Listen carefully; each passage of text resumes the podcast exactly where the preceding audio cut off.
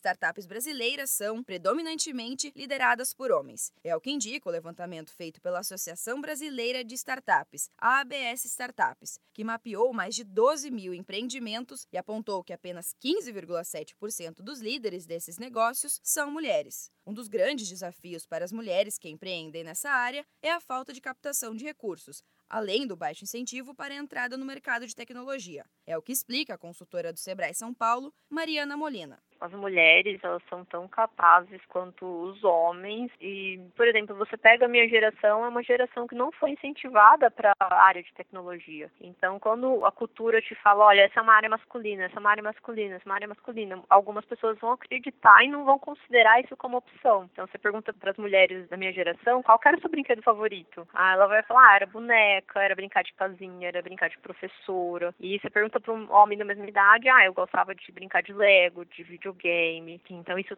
vem mudando aos poucos, mas essa cultura, esse estereótipo, eu acho que é o que mais impede as mulheres de considerarem isso. E isso eu vejo mudando. Para mudar essa realidade, incentivando o desenvolvimento de novas empresas e ampliando o empreendedorismo feminino no Brasil, até o dia 7 de fevereiro, startups lideradas por mulheres podem se inscrever no programa Women Entrepreneurship. De acordo com a consultora do Sebrae São Paulo, é preciso cada vez mais encorajar as mulheres para que elas ocupem cargos de liderança vejo muito o apoio feminino, mentoras que passaram por diversas dificuldades, é, ajudando outras empreendedoras que estão passando pelas mesmas dificuldades. Simplesmente você divulgar os cases de sucesso para as outras mulheres se inspirarem, para elas saberem que é possível. Tudo isso motiva, ajuda. Saber que alguém chegou lá, assim, poxa, se fulana chegou lá, por que, que eu não posso? Então acho que isso é bacana. Para participar do programa, a startup pode estar em qualquer fase de desenvolvimento, mas deve ter base tecnológica e digital.